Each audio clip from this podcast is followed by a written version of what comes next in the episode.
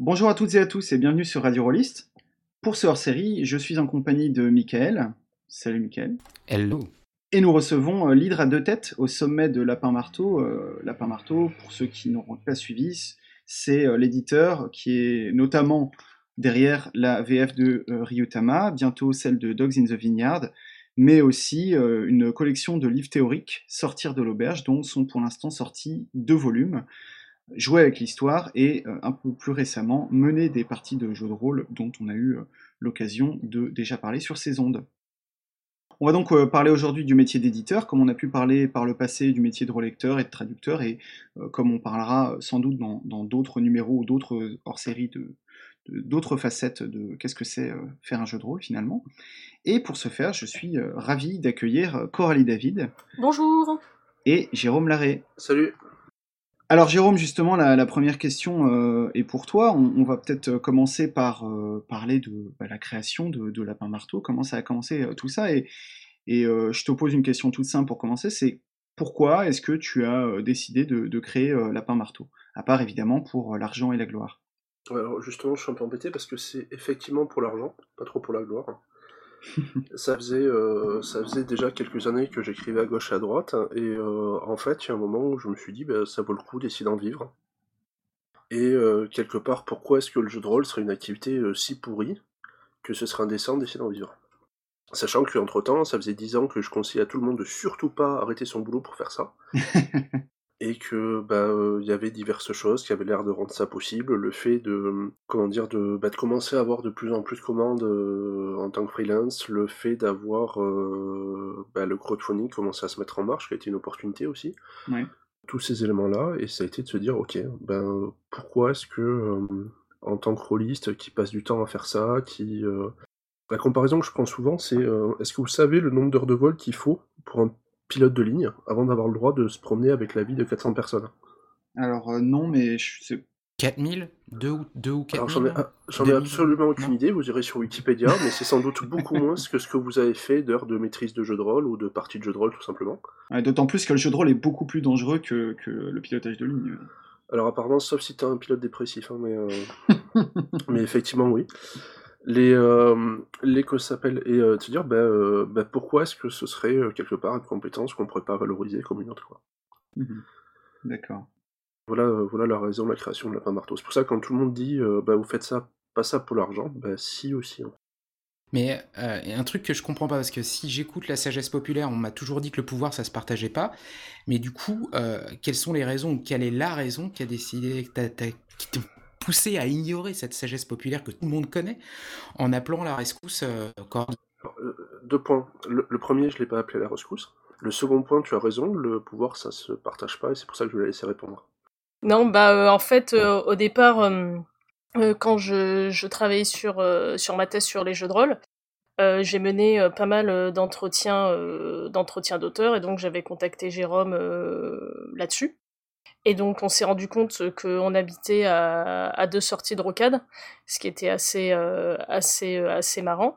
Et puis bon, euh, on a commencé à, pas mal échanger sur sur le jeu et puis ensuite sur bah, sur tout ce qui était métier parce que bah moi j'avais commencé chez chez Black Book en tant que correctrice. Depuis j'étais chez Mnemos où je dirigeais des romans où je m'occupais aussi de maquettes et de corrections. Donc petit à petit, voilà, j'ai j'ai pu travailler sur sur quelques projets avec euh, avec Jérôme, euh, notamment euh, notamment un supplément pour Ryutama en maquette et correction qui s'appelle euh, Conte d'Orient et d'Occident. Puis ensuite, on a eu l'idée de, de la collection, de la collection Sortir de l'auberge, parce qu'on échangeait pas mal sur tout ce qui était bah, théorie. Et puis, et puis donc, au fur et à mesure, on, on s'est dit que ben, on avait pas mal de compétences complémentaires, on va dire, pour s'associer. Et, euh, et que du coup, euh, on pouvait, euh, enfin voilà, on pouvait mener à bien ensemble pas mal, euh, pas mal de projets si on s'y prenait pas trop mal. Ça, j'avoue que c'est pas encore, c'est pas encore totalement au point, hein, évidemment.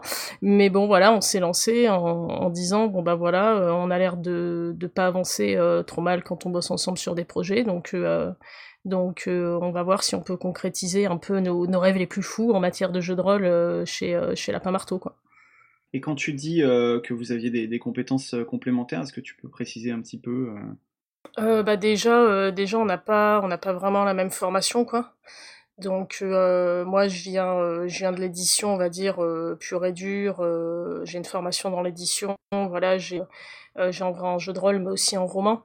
Donc euh, il y a toute une culture de ça. Il y a voilà, moi j'ai fait j'ai fait lettres, hein, la thèse elle en lettres, donc euh, j'ai tout j'ai tout ce bagage là. Donc c'est c'est pas au départ forcément, enfin voilà, j'ai pas fait des études on va dire dans le game design ou ce genre de choses quoi. Donc au départ mes outils au tout début c'était c'était vraiment ben, en gros tout ce qui était littéraire. Euh, qu'il a, euh, voilà, dont je me suis servi pour travailler sur le jeu de rôle en, en se rendant compte bah, que comme c'était un média part, euh, il fallait beaucoup élargir tout ça, beaucoup d'autres choses pour pouvoir, pour pouvoir, traiter, pouvoir traiter ça correctement, mmh voire inventer bah, voilà, nos propres outils pour le faire quand, quand ils n'existaient pas déjà. Et puis ensuite, en termes plus pratiques, on va dire, il y avait, bah, il y avait le côté édition, donc bah, voilà, faire de la maquette, faire de la correction orthographique, typographique, euh, gérer des projets, euh, gérer des relations avec des imprimeurs, avec, euh, avec des freelances et tout, tout ce genre, tout ce genre de, choses. Quoi. ma formation, c'est surtout de faire des fautes pour qu'elles puissent les corriger et de, de m'engueuler avec des gens pour qu'elles puissent bien gérer les relations. Non, après, moi, surtout, c'était ben, plus d'expérience dans le milieu du jeu de rôle, pour me parler, quoi. Et, après, on avait quelques, quelques compétences communes en termes de... je sais pas si c'est des compétences en fait, mais des, euh, disons des exigences en commun en termes de, de façon dont on envisageait le boulot, notamment en termes du travail éditorial euh, pur et dur, je veux dire le travail sur les textes, certaines visions euh, par rapport justement à la théorie, par rapport à ce qui se passait dans le milieu du jeu de rôle de façon générale. Et du coup, avec l'arrivée de, Coralie dans, dans Lapin Marteau, est-ce que ça indépendamment de ses compétences qu'elle a apportées. Est-ce que toi, ça t'a fait vraiment changer la barre euh, de direction?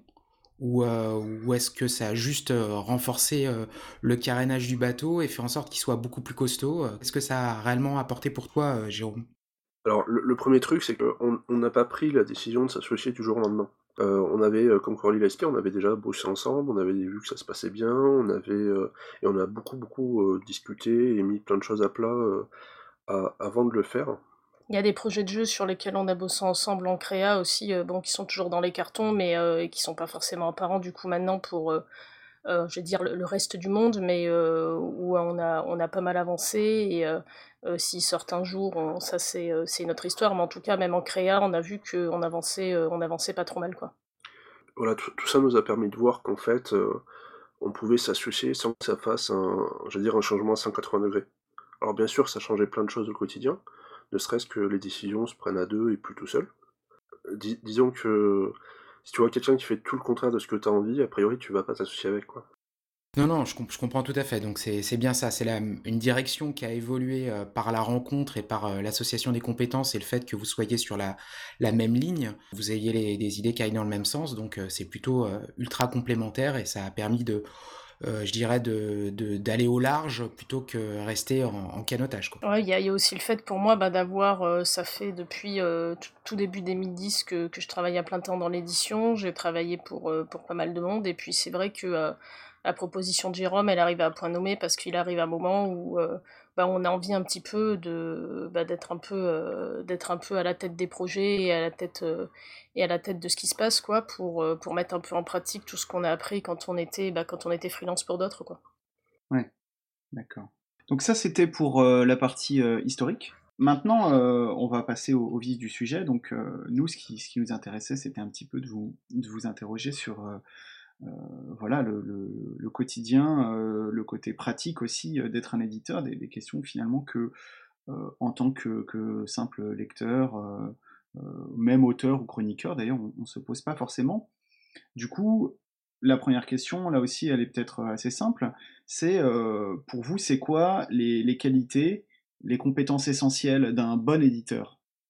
Euh, ben déjà un bon éditeur euh, c'est euh, bah, c'est quelqu'un qui sait qui sait échanger avec les auteurs et qui sait communiquer avec eux. Parce que bah, que ce soit un projet de commande entre guillemets ou un projet qui vient de l'auteur bah, c'est un projet créatif et forcément effectivement c'est toujours chargé pour l'auteur et c'est bien normal. Et donc nous enfin une des qualités pour moi première de l'éditeur c'est de savoir communiquer avec lui parce que son principal boulot pour moi, c'est pas de trouver un imprimeur bon et pas cher. euh, Enfin, ça en fait partie, hein, mais c'est pas l'essentiel. C'est pas euh, d'av- d'avoir une distribution en boutique ou, ou ça. Enfin, ça en fait partie aussi. Mais vraiment, l'essentiel, c'est de l'aider à améliorer son travail et à faire en sorte que bah, le projet qui sorte soit soit le meilleur quoi. En fait, euh, quand j'étais euh, quand j'avais fait le master édition, j'avais euh, j'avais pour prof un des directeurs de la maison de la maison d'édition Anacarsis qui avait dit en gros vous n'êtes pas là pour flatter les égos des gens, vous êtes là pour faire le meilleur bouquin possible. Alors dans la pratique, euh, ces histoires d'ego et de euh, et de caractère, et elles rentrent, enfin ça rentre forcément en ligne de compte. Hein, c'est normal comme dans comme dans tout euh, comme dans tous les milieux créatifs. Mais voilà quoi, le le talent de, l'éditeur, c'est pas c'est pas d'imposer à l'auteur, c'est pas non plus de de publier tel quel tout bêtement le ce qu'il reçoit sans avoir un œil critique ou du recul dessus.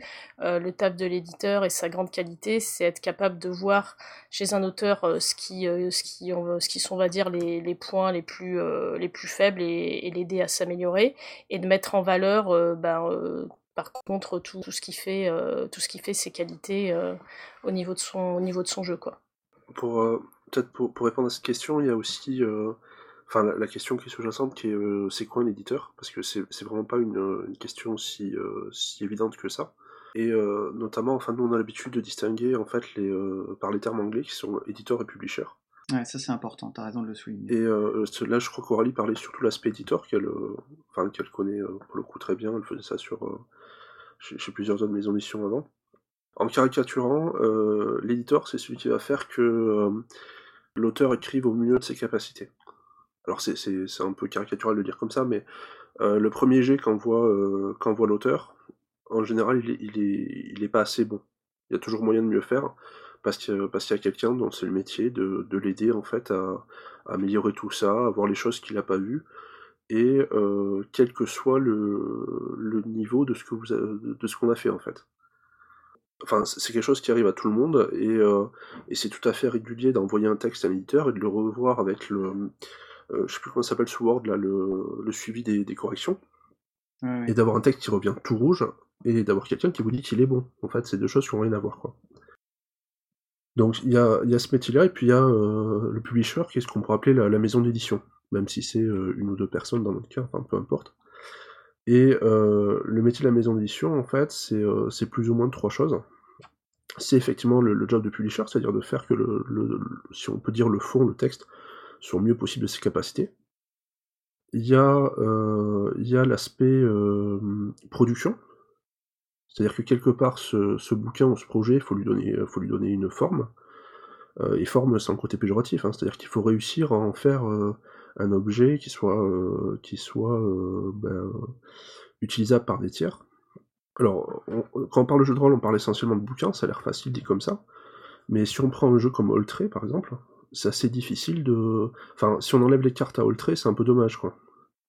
Ouais. D'ailleurs, euh, je, me permets, c'est le moment parfait pour euh, dire que euh, dans l'émission d'octobre, on fera un grand volet qui parlera justement de toutes les facettes du livre et montrer que au-delà du livre, on va dire un peu traditionnel tel qu'on se le conçoit, en fait, il y a des jeux de rôle aux formes extrêmement variées et effectivement, tu, comme tu le dis, c'est là que euh, euh, un, un publisher euh, va pouvoir voir euh, ce qui, ce qui est à la fois ce qui est faisable et ce qui n'est pas faisable, et puis comment le faire également. Alors, typiquement, c'est... euh, moi, c'est quelque chose que je connais pas du tout, parce que... Enfin, que je connais pas du tout. De plus en plus, mais euh, moi, l'essentiel de mon expérience jusqu'à présent, ça avait été de faire, j'allais dire, jusqu'au PDF, en fait. Ou, Ouais. ou un peu avant. Et euh, sur le recueil, c'est Coralie qui a pris en charge cet aspect-là. Et euh, par exemple, l'aspect, alors, euh, dont je crois, euh, je crois que Michael en avait parlé dans sa critique, mais le fait que ce soit un bouquin avec un papier qui soit léger, mais qui soit quand même costaud. Alors là, là on parle, pardon, on parle de, de mener des parties de jeux de rôle. hein. Oui, pardon. C'était quelque chose qui a été, qui a été réfléchi. Moi, clairement, ça, enfin, sans Coralie, ça me serait passé au-dessus de la tête, quoi. Et, et c'est des choses bah, qui, qui participent, en fait, de, bah, de, du confort du- d'utilisation de, enfin, là d'un livre, mais pas d'un jeu. Mais ce serait pareil sur d'autres jeux, on a parlé d'Oltré, etc. Donc ça, c'était le second point, là, on va dire l'aspect production. Et le troisième point, c'est l'aspect économique. C'est-à-dire Ouais. que quelque part, il faut que le jeu, il rencontre, alors, soit son public, des, suffisamment de personnes pour qu'il soit viable et qu'il puisse exister, qu'il puisse éventuellement avoir une suite, etc. Et tous ces aspects-là sont importants. On a souvent l'image de, l'éditeur qui, un peu caricatural, façon producteur véreux de musique, quoi. Mais si possible de l'Eurodance des années 90. mais mais il y a vraiment tous ces aspects-là. Et c'est trois métiers différents, il faut réussir à les gérer. Et donc, ils font appel à, des qualités et à des, et à des compétences qui, je veux dire, n'ont pas toujours grand-chose à voir. Là, vous avez parlé de la définition du, métier d'éditeur, de publisher, euh, éditeur. Euh, tous les deux, vous êtes auteurs. Euh, qu'est-ce que ça change à votre façon d'être éditeur quand, vous, quand on est également auteur comme vous? Ben, comme, comme je disais tout à l'heure, il y a en fait, déjà, il y a, une question d'expérience et de, fait de savoir ben, tout ce qu'on peut mettre effectivement dans, dans une création. Euh, du coup, les attentes qu'on peut avoir par rapport à ça en termes de, bah, en termes de respect, en termes d'échange. Et euh, surtout, ben, on, quand, on, quand on est auteur et qu'on fait confiance à un éditeur, ben, on veut clairement voir son projet mis en valeur. Quoi. Comme, euh, comme, je, comme Jérôme disait tout à l'heure, l'aspect économique, effectivement, le travail de, de, de l'éditeur aussi, c'est c'est faire la communication qu'il faut auprès, que ce soit auprès des, des boutiques, enfin, des points de distribution, de ce qu'on appelle la presse spécialisée et compagnie, pour, que, pour que le jeu rencontre effectivement son public et euh, bah, quand on est auteur et qu'on a l'impression que cette relation de confiance là euh, euh, soit elle est bah, soit elle est bafouée soit il y a des non-dits ça peut bah, ça peut faire en sorte que le boulot se passe mal et parfois c'est la qualité c'est la qualité de, de l'œuvre qui peut s'en ressentir. Donc du coup il y, a, un petit peu d'empathie sur tout ça quand on quand on est auteur et on essaye dans la mesure enfin vraiment dans la mesure du possible ben, de traiter les auteurs comme nous, on, aimerait être traités par, euh, par des éditeurs tiers. Alors bien sûr, ça n'empêche pas de faire des erreurs, mais, euh, mais on essaie quand même euh, bah, de discuter, d'avoir, de prendre en compte les retours, y compris sur la gestion des projets, sur, le, sur le boulot ensemble. Alors bien sûr, il y a des fois où ça se passe bien et des fois où ça passe moins bien, hein, c'est normal. Euh, tout le monde a des, euh, a des caractères différents. Mais voilà, globalement, on essaye quand même de, communiquer, euh, de communiquer autant, de faire, autant que faire se peut avec les auteurs pour, bah, pour, maintenir, pour maintenir un bon dialogue. Et comme ça, si jamais il y a quelque chose qui ne va pas, on, essaye de corriger le tir le, plus vite possible. Pour prendre un exemple concret, sur Mener des parties de jeux de rôle, donc le premier ouvrage sur lequel on a travaillé une fois qu'on s'était associé réellement, je veux dire, Mmh on a, essayé de prendre en compte, en fait, un peu toutes les couleuvres qu'on avait dû, avaler l'un et l'autre en tant que freelance, en fait. Et il y en a quelques-unes. Et en fait, de se dire, ben voilà, ce qu'on voudrait, c'est, proposer aux auteurs, en fait, quelque chose qui nous permette de de pas, de pas s'emmerder avec, toutes les conneries qu'on a eues, de pas avoir des pertes de temps, genre quand on négocie et qu'on qu'on commence à se renifler le derche pendant 3 heures, mais qu'on leur dise directement les choses de façon carrée et le plus tôt possible.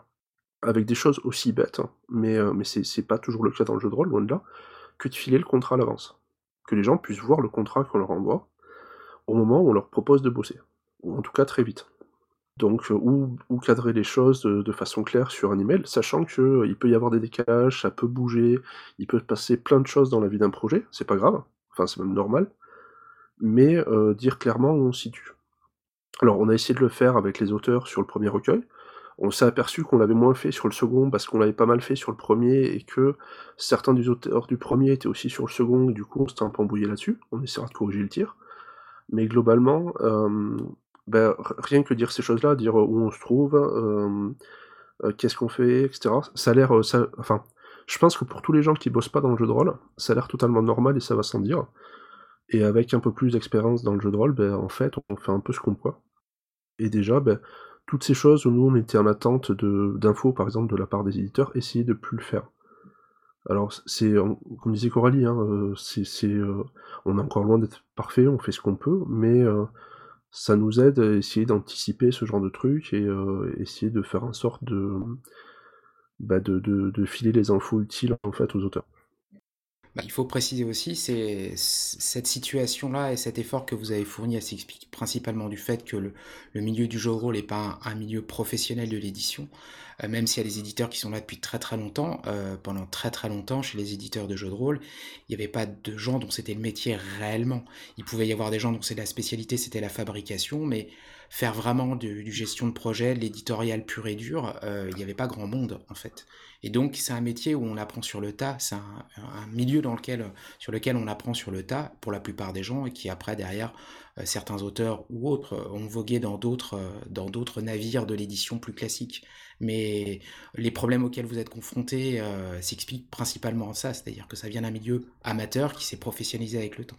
Effectivement, même au niveau des, euh, même au niveau en plus de, ce qui a pu se passer il y a, il euh, quelques années, euh, c'est assez, c'est assez frappant de voir le nombre d'éditeurs de romans de, de fantasy qui se sont formés par le jeu de rôle, quoi. Et qui le clament, et puis, ou alors des gens qui sont aujourd'hui en jeu vidéo aux États-Unis notamment, qui ont été formés par le jeu de rôle, il y en a un certain nombre aussi, euh, et, clairement, oui, ça a été une école pour pas mal de monde. Après, aujourd'hui, il y, a clairement des formations. Moi, j'ai une formation, mais c'est comme tout, quoi. Quand on sort de l'école, on n'est quand même pas capable, euh, on n'est quand même pas capable d'assurer et de maîtriser tous les tenants et les aboutissants, quoi. Comme disait Jérôme, il y a, il y a beaucoup de métiers dans un métier on aura tous nos spécialités dans, certaines catégories. Il y en a qui vont avoir une super fabrication et sortir des bouquins qui vont être absolument euh, magnifiques du point de vue des objets. Euh, voilà quoi, chacun va avoir sa, spécialité. Même encore aujourd'hui, effectivement, c'est euh, il y, a ce côté, on se lance et on apprend, on apprend de, ses erreurs quoi. Là, pour le, coup, on parlait tout à l'heure de, complémentarité. C'est vraiment un truc sur lequel où, bah, on n'a pas du tout la même formation. Coralie a, une formation en édition plus l'habitude truc classique, euh, moi j'ai euh, regardé les conneries qu'ont fait d'autres éditeurs avant, comme formation c'est à peu près tout, quoi. Mais il se trouve que bah, pour la plupart des gens dans notre milieu, c'est le seul moyen qu'on a d'apprendre, c'est de se planter ou regarder les autres se planter. Oui, c'est mieux si tu regardes les autres se planter, du coup, euh, effectivement. Alors ça, dépend quelle est ton attitude, parce que bien souvent, l'attitude qui prédomine, c'est regarder les, gens en train de se planter en les pointant du doigt en se marrant, en prenant, enfin en croyant qu'on est trop intelligent pour que ça nous arrive. C'est ça. Bah, pour le coup, pour le coup, c'est enfin c'est ça m'est arrivé de le faire un, nombre incalculable de fois, bah, en fait ça va vachement mieux depuis que j'arrête de fonctionner comme ça. Quoi. C'est, aussi une des raisons pour lesquelles on est aussi resté euh, enfin par la théorie, c'est parce que c'est parce qu'en fait euh, aujourd'hui dans le jeu de rôle concrètement, euh, à part ces deux pieds-là, il n'y a pas de façon tellement d'apprendre. Et, c'est pour ça que c'est super qu'il y ait plein de plein de choses, enfin plein de retours d'expérience, plein de choses qui se qui se fassent. sur mon site, j'avais fait une, une série d'interviews en fait qui s'appelait Les 5 trucs, qui étaient des retours d'auteurs chez jeu. Parce que globalement, ben, on n'a pas besoin de, lire forcément des, bouquins de 400 pages pour euh, savoir comment faire un jeu. On ne retiendra pas tout. Par contre, avoir quelqu'un qui dit Voilà, moi j'ai bossé sur tel jeu et je me suis planté à tel endroit, à tel endroit et tel endroit, faites attention, bah ça frappe forcément plus, euh, ça, ça, reste plus en mémoire. quoi. Oui, oui, oui. Euh, ton site qui s'appelle Tarte aux fraises, euh, qui sera bien évidemment redirigé euh, dans, dans, les notes de la, de la page. On, on, paiera un stagiaire pour le rajouter. Alors maintenant, pour, pour parler un peu plus, on va dire, du, du quotidien du, du métier, bah, d'abord, je vais te poser deux questions en commençant, on va dire, par, le, par la bonne phase de la pièce, puis ensuite on fera la mauvaise. La bonne phase de la pièce, c'est te demander qu'est-ce qui est intéressant, voire qu'est-ce qui est passionnant dans le métier d'éditeur? Ben, ce qui est passionnant dans le métier d'éditeur, c'est bah, la, enfin, après c'est personnel, c'est la relation avec l'auteur d'abord. Euh, bah voilà, de, sentir qu'on a, eu, euh, bah, qu'on a eu un impact sur un projet qui a fait que euh, il est sorti, il est sorti sous une bonne forme et, de, et d'avoir pu aider l'auteur à, bah, le réaliser avec toutes les chances qu'il méritait. et puis voilà, enfin recevoir, recevoir les livres, les voir, c'est, c'est quand même une super sensation de se dire ok on a bossé euh, et puis et puis enfin on a on a on a un bouquin qui se concrétise. C'est euh, c'est génial d'aller euh, bah, d'aller sur les conventions et de de voir les retours des gens quoi. De discuter ben, avec avec des gens qui ont lu qui qui, ont une analyse dessus qui ont un avis c'est c'est vraiment super gratifiant. Donc vraiment voilà ce, ce côté euh, ce côté me aider les auteurs à, faire de beaux projets qui rencontrent un public, ça c'est euh, vraiment, vraiment génial. Et puis il y a un aspect aussi qu'on connaît moins qui est un aspect créatif. C'est-à-dire que selon, euh, ben, les, projets, vous allez injecter plus ou moins de créativité dedans. Euh, bah alors ça peut être pour plein de raisons, hein, parce qu'un auteur à un moment donné a, une panne d'inspiration euh, sur quelque chose que, je sais pas, ça peut être un problème, euh, un problème de système de jeu qu'il n'arrive pas à résoudre, euh, ou alors il, a, il, a développé, il a développé un univers, un scénario, mais il manque des choses à, enrichir dedans, je sais pas, ça peut être euh, une région du monde ou compagnie, bah à ce moment-là, on peut intervenir pour écrire. Donc, euh, au final, les, bah, projets, on met un peu de nous dedans aussi, et puis ça devient, un peu les nôtres du point de vue de l'auteur. Et donc, bah voilà, euh, arriver à résoudre les problèmes qui se dressent, sur notre route, parce que c'est normal, hein, ça fait partie du métier, et, voir ces projets euh, euh, concrétisés, c'est vraiment super gratifiant avec, tous les retours qu'on peut avoir dessus en, en live ou, ou, ailleurs. Quoi. Et ça, cette, euh, cette intervention créatrice, euh, créative, pardon, tu dirais que c'est assez fréquent ou ça reste euh, des exceptions? Parce que effectivement, ça c'est le genre de choses. Moi, je, enfin, en fait, quand tu le dis, ça paraît évident, mais j'y avais jamais pensé avant. Bah, ça dépend vraiment des projets pour le coup. Hein. Euh, ça peut être, euh, ça peut être très variable. Euh, il va y avoir, bah, il va y avoir des jeux. Enfin, surtout dans le jeu de rôle, t'as as quand même une relation assez incestueuse entre entre auteur et éditeur, quoi. C'est-à-dire que tous les éditeurs qu'on connaît, euh, on va dire les grands noms euh, de, maintenant et de et d'avant, en général, ils avaient la double casquette, quoi. Encore aujourd'hui, quoi. C'est quand même, ça existe, hein, mais c'est quand même rare d'avoir des éditeurs qui n'écrivent pas du tout dans leur jeu ou ou, euh, ou qui voilà ou qui mettent rien dedans. Euh, par exemple, vous pouvez recevoir un jeu, euh, vous adorez l'univers, vous trouvez que le système marche pas, vous allez vous-même refaire le système. Bon bah à ce moment-là, il y a, y a un gros il y a un gros apport créatif quoi. Et puis ça peut être la même même sur des euh, sur des romans ou sur sur la créa d'univers ou bah voilà on, ben j'allais dire on est un peu un débloqueur quoi avec l'auteur. Moi, je, je, enfin, effectivement, c'est assez variable hein, pour le coup, hein, mais, mais je pense qu'il y en a, enfin, c'est très rare quand il n'y a absolument aucun apport créatif de l'éditeur, en tout cas de mon expérience. Après, il faut voir que sur euh, les projets qu'on fait nous, c'est des projets où on intervient beaucoup, euh, enfin on intervient beaucoup, on intervient en tant qu'auteur, et euh, on avait la volonté, enfin dès qu'on s'est associé, de faire, de faire d'édito assez fortes en fait. C'est-à-dire que nous, enfin, il y, a plein d'autres éditeurs qui existent et qui font, qui, ont beaucoup plus d'expérience que nous, donc si on n'apporte pas quelque chose par la phase d'édition, à la limite ça sert à rien qu'on fasse les projets chez nous. Mm. Et du coup, euh, c'est quelque chose qu'on a retrouvé. Bon, alors le, pour l'instant, je, je, peux parler que de mener des parties de jeux de rôle, mais par exemple, on a beaucoup beaucoup travaillé sur cette phase-là dans, dans, ce recueil-là, parce que euh, bah pour nous c'était important de voir les liens, de voir ces choses-là. Et ça veut pas dire que euh, ces interventions, elles se font, euh, dire, à la place de ce que veut dire l'auteur, mais, euh, elles se font enfin aussi à son service. Nous, un, des exemples qui nous a le plus marqué, en fait, c'est le cas Tristan Lhomme, sur son article, où, donc c'est un article sur la, création de, de scénarios, sa méthode à lui.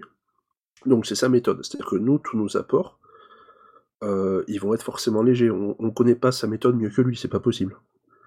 De la même façon, c'est quelqu'un à qui on va pas apprendre à écrire des scénarios, enfin, euh, ça pourra que, que des trucs, euh, si vous voulez, qui sont... Euh, on va pas le... comment dire On va pas le déposséder de ce qu'il écrit. Mais par contre, à la fin, quand, on met quelqu'un comme lui vous dit bah, qui voit la différence, bah, ça fait vachement plaisir, quoi. Et c'est quelque chose, bah, enfin, qu'on retrouve sur, sur toute une série de, travaux, mais ça, c'est un peu au cœur de, de ce qu'on veut faire, nous, en fait. Et, et plein d'autres éditeurs, d'ailleurs. C'est effectivement les, les, avantages de ce métier. Moi, je trouve c'est vraiment génial de faire, un, de faire ce métier, parce que c'est un métier créatif et surtout un métier qui a des concrétisations ben, dans, dans un domaine qui est, euh, qui est réellement notre passion. Et, euh, et puis, euh, et puis voilà, il y a aussi le côté indépendant qui fait que bon, ben, maintenant, comme on est aux manettes des projets, euh, c'est aussi, euh, c'est aussi un côté très agréable, alors avec son problème, hein, évidemment, de, de, de grands pouvoirs implique tout ça, tout ça. Mais, mais pour le coup, voilà, il y a... Tu dit que tu la faisais pas, cette citation. il, y a aussi, mais il y a aussi cette notion d'indépendance qui est, euh, qui est assez cruciale, qui est assez cruciale pour nous. Euh, Jérôme, tu as juste appuyé ce que disait Coralie, mais t'as pas un avis euh, propre sur la question, en dehors de l'apport créatif qui est intéressant, sur ce que tu trouves vraiment passionnant, intéressant, voire passionnant dans le métier d'éditeur? Alors, je vais continuer à te répondre euh, par des chemins de traverse. Ouais, comme d'hab. Voilà, comme d'hab. Il y a, y a, un truc, moi, que je trouve passionnant, mais qui est, euh, qui est presque un détail, en fait, qui n'est pas le truc le plus important, mais qui est lié peut-être plus qu'à ce métier-là, au fait qu'on le fasse maintenant, c'est de voir l'impact que ça a, en fait, même à petite échelle, sur, bah, sur le jeu de façon générale. Et, de voir comment tout, tout, tout, ce qu'on fait, alors on au sens large, hein, c'est-à-dire aussi bien, euh, je veux dire, euh, bah, vous avec euh, votre podcast que, que nous avec nos bouquins, etc. C'est par exemple de voir comment. je, vais prendre des, des exemples qui paraîtront un peu bizarres, mais quand tu avais évoqué dans la critique le fait qu'on ait choisi de féminiser le mot joueur en joueuse. Oui. Bon, on a eu des, disons qu'on a, eu des retours positifs et négatifs, en tout cas assez intenses là-dessus. Par contre, ce qui a été intéressant, c'est de voir que, euh, bah, à côté, plusieurs autres euh, euh, auteurs, enfin certains sont aussi des éditeurs, mais disons auteurs, sont mis à le faire. De, façon un peu différente, enfin mais peu importe. Ils sont mis à le faire, alors qu'avant c'était un truc dont on parlait pas trop.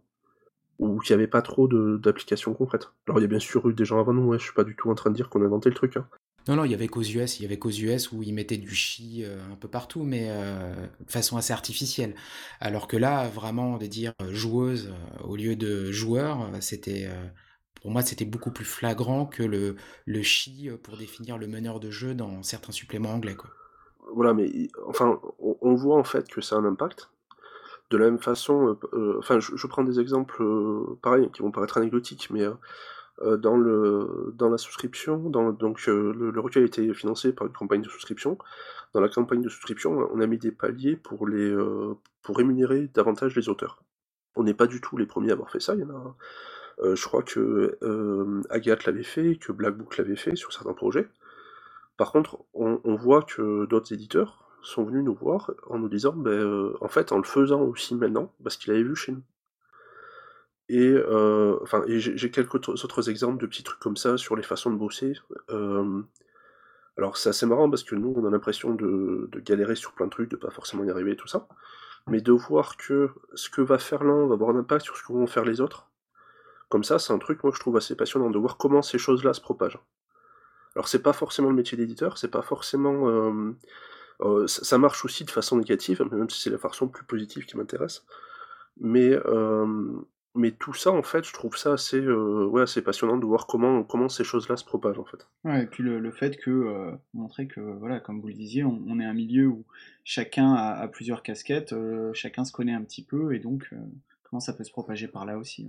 Bon, donc tu as bien répondu à ma question. Même si c'était un petit chemin de traverse, tu as réellement donné ton opinion. Donc, il arrive à lever le masque, à tomber le masque. Encore raté. je suis désolé, je recommencerai plus. Après, il y a l'autre côté de la, face de la, de la pièce, à savoir qu'est-ce qui est galère, voire insupportable dans, dans le métier d'éditeur. Les podcasts. Euh, ben, qu'est-ce qui est galère? Ben, C'est un peu les, les, les, euh, les, inconvénients des avantages, c'est que ben, euh, il, faut, il faut gérer toutes les ben, en gros il faut gérer toutes les merdes qui, qui, qui vous tombent dessus vous-même. Bon après là, comme on est deux, ça va. Ça permet quand même de, de, lâcher du lest. Euh, S'il y en a un qui a un, qui a un souci, l'autre en général peut garder le fort. Donc euh, euh, c'est quand même c'est quand même bien de pas être tout seul. Mais bon voilà, déjà ben c'est euh, c'est c'est les enjeux de l'indépendance quoi. Quand il y a un souci, ben c'est à toi de le régler, et puis c'est pas à quelqu'un d'autre et c'est à toi de te responsabiliser là-dessus. Euh, ensuite, ben, euh, il y a euh, tout ce qui sont les aspects de, gestion, planning, tout ça, qui sont, toujours difficiles parce qu'il y a, y a, plusieurs projets à mener de front. Donc voilà, il y a plein plein de petites étapes sur chaque projet et il faut, réussir à garder la tête froide et avoir une vision à long terme pour, bah, pour que tout ça tourne correctement parce que en gros, il faut, pour qu'on vive, il faut que les projets sortent aussi. Donc euh, des fois, c'est vrai que par enthousiasme, on, va pouvoir se laisser déborder euh, euh, et par exemple passer un peu trop de temps sur une étape créative justement, alors que ben, il faut clairement savoir se discipliner pour que, bah, pour que les choses avancent, parce que comme on est aussi un peu perfectionniste, là aussi c'est aussi bien un défaut qu'une qualité quoi. Et puis bah voilà, il y a l'aspect euh, il y a l'aspect financier qui peut euh, qui peut parfois être compliqué euh, parce que ben clairement c'est pas c'est pas c'est pas du salariat tout ça quoi. Donc vous avez pas des revenus qui tombent gentiment très très régulièrement avec des congés payés quoi, c'est c'est pas ça. Donc bah, ça aussi, c'est des aléas, il faut, apprendre, il faut apprendre à les gérer pour pouvoir continuer sereinement et, faire du bon taf avec, bah, avec les, les moyens qu'on a. Quoi. Donc voilà, c'est ces galères de, on va dire, de gestion financier, planning et tout le côté aléatoire qu'il peut avoir sur, sur les projets qui au quotidien un petit peu usant parfois parfois à gérer quoi. Et ça je trouve que c'est vraiment le plus gros gros apprentissage du taf qui qui, qui vraiment euh, enfin c'est un truc qu'il faut acquérir à mon avis euh, au bout de, de, quelques années quoi. Enfin quelqu'un qui pourrait maîtriser tout ça de A à Z en quelques mois je, je, je partout où je suis passé j'ai pas vu quoi. Et Jérôme euh, qui fait le silencieux toi t'en penses quoi? Bah, pour, le coup euh, à peu près exactement la même chose. Euh, je, vais peut-être juste rajouter un exemple, qui est, euh, on parlait de galère, alors il y a plein de choses qu'on qu'on voit pas souvent. on m'a souvent dit qu'est-ce que je ferais, qu'est-ce que je lâcherais pas en fait pour être à ta place. Sous-entendu, bah, pouvoir écrire des jeux de rôle et vivre de ça. En général, ma réponse est ton salaire. Alors en fait, c'est pas tout à fait vrai, il n'y a, pas que, a pas que ça, il y a aussi bah, toute la sécurité, etc. Euh, et, donc, pour un exemple concret, moi, depuis le début de l'année, sur les six premiers mois, j'ai euh, eu des problèmes de santé et j'étais, euh, on va dire, hors, en incapacité de travailler pendant deux mois sur les six. Bah, ce genre de merde-là, si on n'avait pas, été, si on pas été deux, ben, c'était juste pas faisable, quoi. C'est-à-dire, il n'y aurait pas de revenus qui seraient rentrés, il n'y aurait pas eu de... Enfin, rien n'aurait avancé, tout simplement. Donc quand, on est euh, bah, pas à son compte, alors c'est pas, ça touche pas forcément au métier d'éditeur, hein, ça touche au fait d'être euh, euh, bah, d'être à son compte, tout simplement. Bah, ça aurait été, galère, enfin vraiment très très compliqué. là, Coralie a pu prendre en charge pas mal de choses, donc ça s'est géré. À d'autres moments, c'est moi qui tiens le fort, et puis, puis enfin, c'est des choses auxquelles on pense jamais, quand euh, on parle de, l'écriture, puisque l'essentiel des auteurs sont, euh, font ça euh, sur leur temps libre, on va dire. Mais dès que dès qu'on est à son compte, c'est plus du tout la même chose. Par exemple, moi je, faisais, alors je fais un peu moins aujourd'hui justement paradoxalement, mais je faisais beaucoup beaucoup de conventions. Et quand j'avais un autre boulot à côté, ça ne dérangeait pas de, de, payer même pas mal d'argent pour aller pour aller faire des centaines de kilomètres, pour aller sur une convention. Bah, aujourd'hui, par exemple, il faut qu'on les rentabilise toutes. On peut se déplacer, on peut perdre un peu d'argent, mais il faut qu'on le prévoit. Et ce sont des choses qui sont, euh, enfin, qui sont euh, normales dans la vie de toute entreprise, mais euh, qui sont, enfin, encore une fois, dont les, à l'échelle du petit milieu qu'est le jeu de rôle, où il y a beaucoup de gens qui sont un petit peu auteurs, ou qui sont, ou qui font des choses à côté, ou même dans l'associatif, c'est des contraintes en fait qu'on ne voit pas forcément. Ou alors on se laisse déborder par l'enthousiasme, mais clairement il faut se discipliner là-dessus aussi parce que euh, parce qu'il faut pas aller dans le mur. Enfin, comme le, disait Jérôme au tout début, nous on fait ce métier pour en vivre, quoi. Et euh, enfin, pour être bon à quelque chose, il faut, en gros, il faut, il faut quand même y consacrer le plus de temps possible. Nous, on a pris la décision d'en vivre. Alors, euh, Jérôme, à, un moment donné, moi, c'était, voilà, quand j'ai décidé de, faire master édition, c'était, bah voilà, moi, je veux faire de l'édition dans, dans ces domaines-là. Et c'est tout. Et, et pour le coup, c'est euh, c'est assez important de pointer euh, quelque chose qu'on n'entend pas souvent, c'est que voilà, il y a beaucoup d'auteurs, mais aussi euh, des éditeurs qui ont un travail à côté, quoi. Enfin, je veux dire, il y a, y a, très peu de monde qui vit complètement du jeu de rôle. Et, et il faut bien se dire que, ben, moi en tout cas, je parle pour moi, aujourd'hui, moi j'ai pas d'autre source de revenus que mon travail, quoi. Et j'aurais jamais honte de demander à être payé correctement pour un boulot pour lequel j'ai été formé et pour lequel je me défonce et sur lequel je passe beaucoup d'heures, parce que ben, c'est ce qui me fait vivre. Et euh, même si c'est tout à fait normal que, euh, que quand on est auteur, on ait un taf à côté et c'est plutôt sain, clairement, moi je conseillerais à personne d'arrêter son taf pour faire, euh, pour faire que du jeu de rôle. Ben, pour les gens qui n'ont pas d'autres sources de revenus comme moi, que ce soit de leur conjoint ou conjointe ou de leur famille ou que sais-je, peu, peu importe, ben c'est crucial de dire un moment bah, si on si on s'en donne les moyens, si on est prêt à sacrifier un certain nombre de choses, bah voilà, comme euh, la sécurité d'un salariat, ce genre de choses, bah, c'est possible d'en vivre. Parce que ça serait quand même très très triste si les seules personnes qui pouvaient avoir accès euh, à l'édition de, de, jeux de rôle soient les gens qui ont un autre travail à côté, quoi. Euh, comme tu l'as dit, je crois que c'était Mickaël, toi qui disais ça, qu'il y a un côté amateur où on apprend, c'est vrai mais on n'a pas à rougir euh, en tant que média euh, des, des, réussites et des... Euh, alors j'aime pas ce terme, hein, mais produits en qu'on a qu'on a sorties où on a des choses qui sont parfois aussi très abouties, très belles, professionnelles et qui demandent un taf, ben je sais pas, bien supérieur en termes d'édition que n'importe quel que, que n'importe quel roman à succès ce que, ce, que, ce que je voulais dire par là, en fait, en disant que c'était un milieu amateur qui s'est professionnalisé, ce que je veux dire par là, c'est pas pour enlever de la valeur au, produit, mais c'est qu'il n'y a pas de formation pour être éditeur de jeux de rôle, ça n'existe pas. C'est dans ce sens-là où je disais que c'était amateur et que les gens ont appris sur le tas. C'est-à-dire que, euh, à force, avec le temps, il y a des gens qui étaient formés en fabrication, d'autres qui étaient formés en relecture, en, en, traduction, etc. Mais à la base, il n'y a pas de formation type. Et donc, tous les gens qui sont mis à être éditeurs de jeux de rôle, soit ils ont réussi, ils avaient beaucoup d'argent à la base pour monter leur projet et ils ont récupéré des éléments qui étaient formés chacun dans leur, euh, dans leur secteur. Euh, je, vois pas d'exemple à te donner, mais bon. Euh, soit ils ont appris sur le tas et ils ont fait avec les compétences qu'ils avaient, les compétences qu'ils avaient pas, ils ont essayé de les apprendre sur le tas, tout simplement. Ouais, tout à fait. C'est pour ça que je dis voilà, on est on est on part tous d'un voilà d'un côté amateur parce que comme tu dis très très justement, selon nos spécialités, on sait pas tout faire dans ce métier qui demande plein de compétences différentes.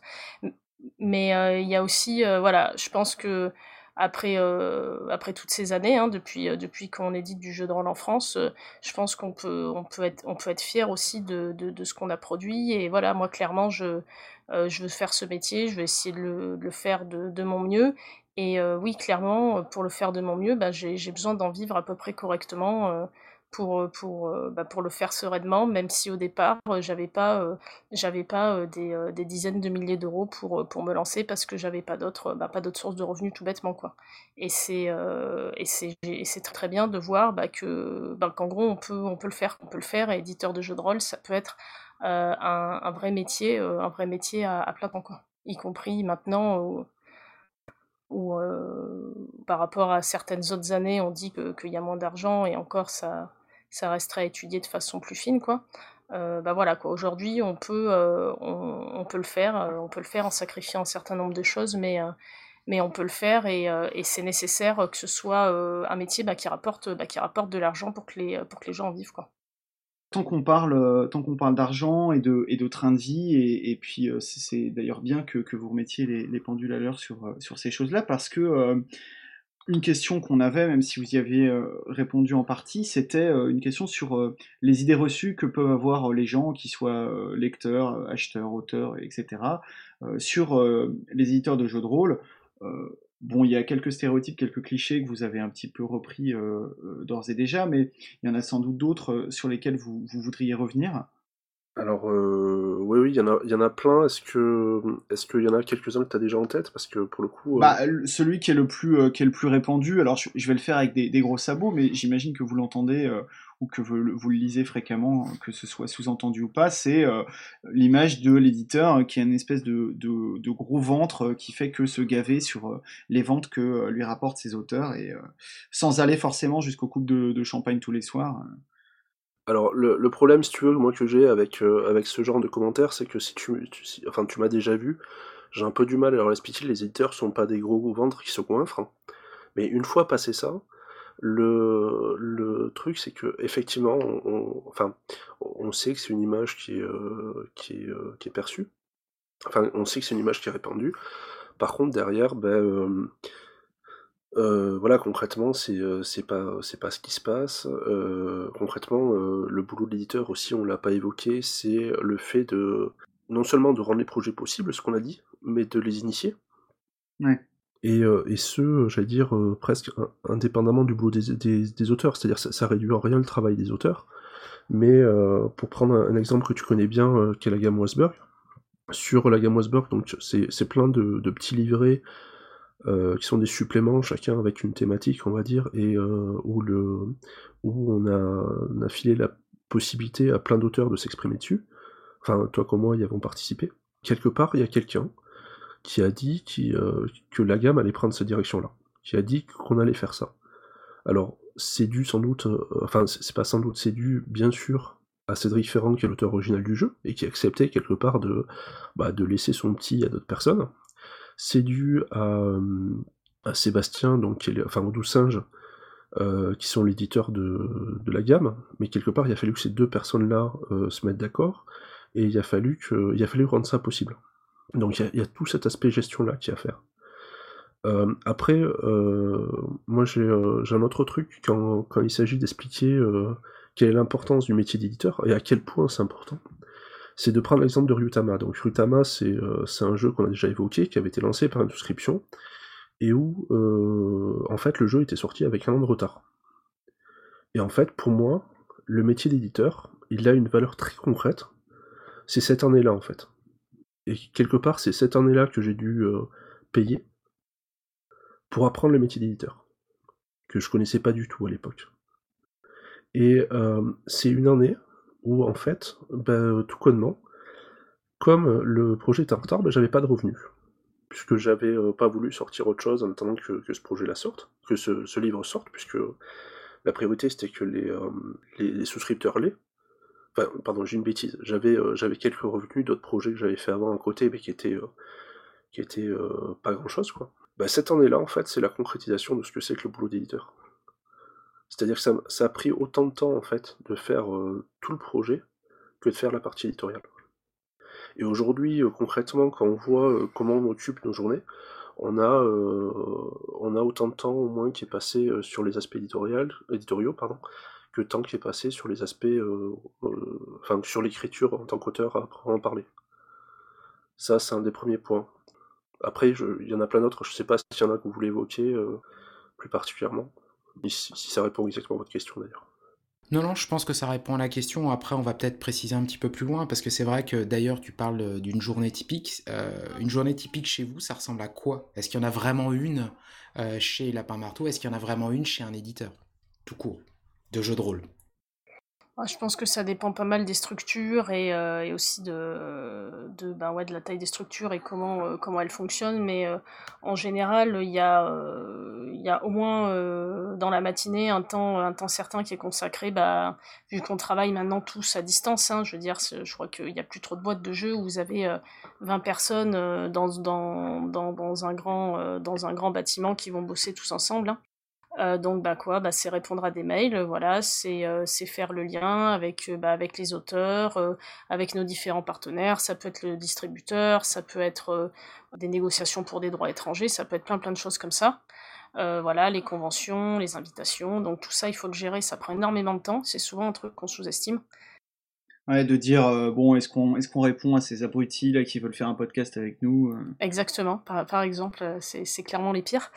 Voilà, il y a y a tout ça. Il y a y a aussi faire un point. Bah voilà, on en est où On en est où des plannings Quelle deadline on a Est-ce qu'on est bien dans le projet Est-ce qu'on est dedans Du coup, qu'est-ce si on est dedans Qu'est-ce qu'on fait Il faut relancer par exemple tel auteur ou tel illustrateur ou tel correcteur qui devait nous livrer et qui et qui a pris un peu de retard. on essaye de savoir un petit peu où il en est euh, donc voilà, c'est euh, ça, c'est tout. Euh, tous ces aspects-là prennent quand même beaucoup de temps et donc dans une journée, ça a pas mal rythmé le boulot. Et puis après, en général, les après-midi, elles sont plutôt consacrées au, travail édito essentiellement, et puis aussi au travail d'écriture quand il y en a. Et juste pour rebondir sur ce qu'on disait avant, sur aussi les préjugés par rapport à l'édition, ça m'a vachement servi de voir comment ça fonctionnait dans le milieu du roman. Euh, moi, quand, quand j'ai fait le master édition, on a pas mal étudié ce qu'était la notion d'édition indépendante, euh, parce que c'est une notion qui a une histoire. Il y a plein de gens qui ont écrit dessus. Euh, y a, voilà, notamment aux États-Unis, il y a, y a, y a des, une historique de ces luttes pour, pour les éditeurs qui voulaient pas, voulaient pas suivre les grands groupes, parce qu'en fait, normalement, ce qu'on appelle un éditeur indépendant, c'est un éditeur qui n'est pas, qui pas une, une ramification d'un grand groupe coté en bourse, quoi. Euh, et donc, euh, c'est assez impressionnant les différences d'échelle qu'on fait dans le marché du jeu de rôle, dans le marché de la librairie. C'est que euh, souvent, vous allez avoir des structures, moi en tout cas pour lesquelles j'ai travaillé, assez petites, hein, des, même pas des PME, des micro-entreprises où il va y avoir peut-être 3-4 personnes à temps plein. Euh, et quelques freelances. Et donc vous devez vous battre et être en concurrence avec euh, ben, des, filiales du groupe Editis, euh, des filiales du groupe Hachette qui ont aussi des organes de presse. Et ben vous allez être sur les étals des libraires en concurrence face à ces gens-là quoi. Et c'est une différence d'échelle qui est assez énorme.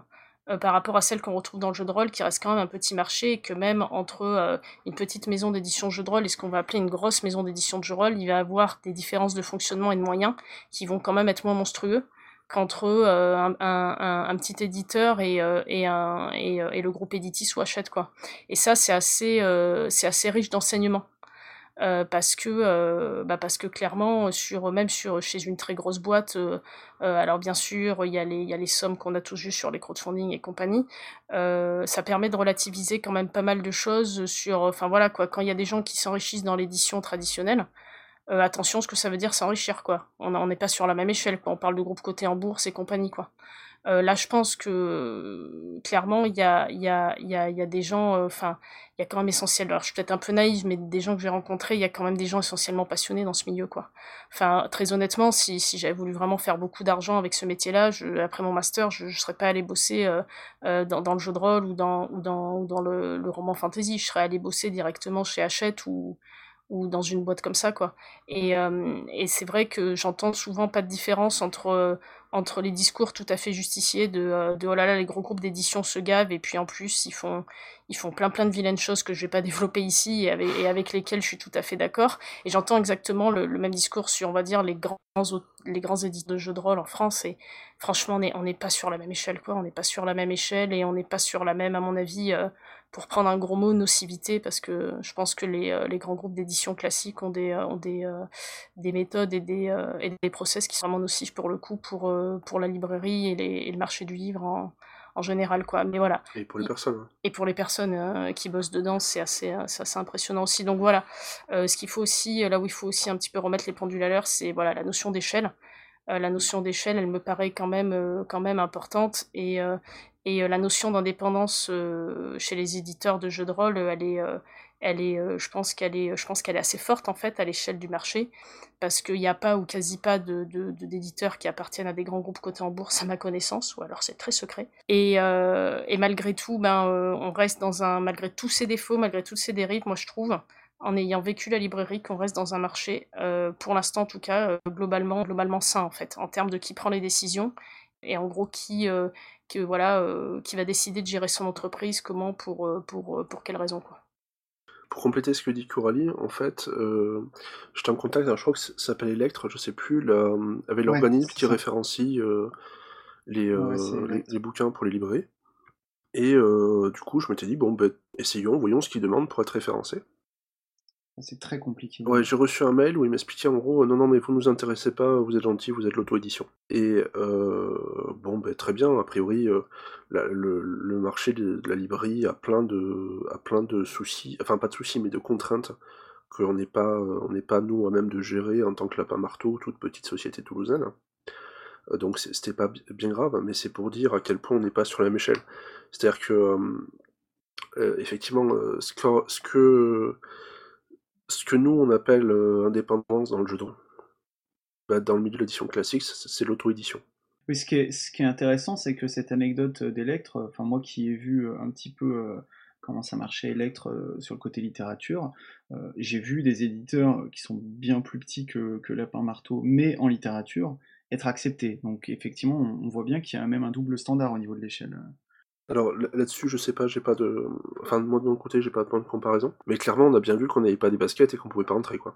Ouais.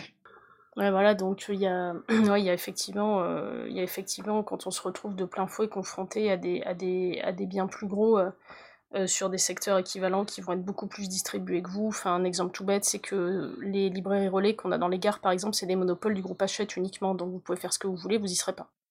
Euh, donc voilà, donc c'est ce genre de choses, euh, c'est ce genre de choses dont, on parle. Et puis en plus, les frontières dans le jeu de rôle sont beaucoup plus floues, rapport euh, justement à ce qu'on disait sur le côté incestueux entre éditeur et auteur. Par exemple, je sais pas, à ce moment-là, John Doe, ils ont fait de l'auto-édition à plusieurs moments, bah, parce qu'il y avait des éditeurs qui étaient, dont c'était les jeux. qui, qui, sont publiés. Hein. Donc à ce moment-là, on est dans le cadre là de l'auto-édition. Donc tout ça est quand même très souvent assez, assez, assez flou. Bon, et alors évidemment, euh, si on parle euh, d'édition, si on parle de sous, on peut pas couper euh, et on peut pas éviter de, parler du sujet sur lequel je pense qu'on a le plus parlé d'édition de jeux de rôle dans les derniers mois, voire les dernières années, c'est-à-dire la question du, financement participatif, du, du full lancement, comme on dit. Quand vous êtes face à un projet qui vous intéresse, à un moment ou à un autre, il va falloir le financer. Donc on peut soit euh, avoir recours à l'autofinancement, vous avez les sous, vous les mettez sur la table, soit euh, par le passé, euh, le modèle de la souscription avait été lancé, je crois même que c'était à l'époque avec Crime, un des premiers je pense, à l'avoir fait. Et depuis quelques années, on a le financement participatif. Qu'est-ce qui vous pousse plus spécifiquement à aller vers le financement participatif?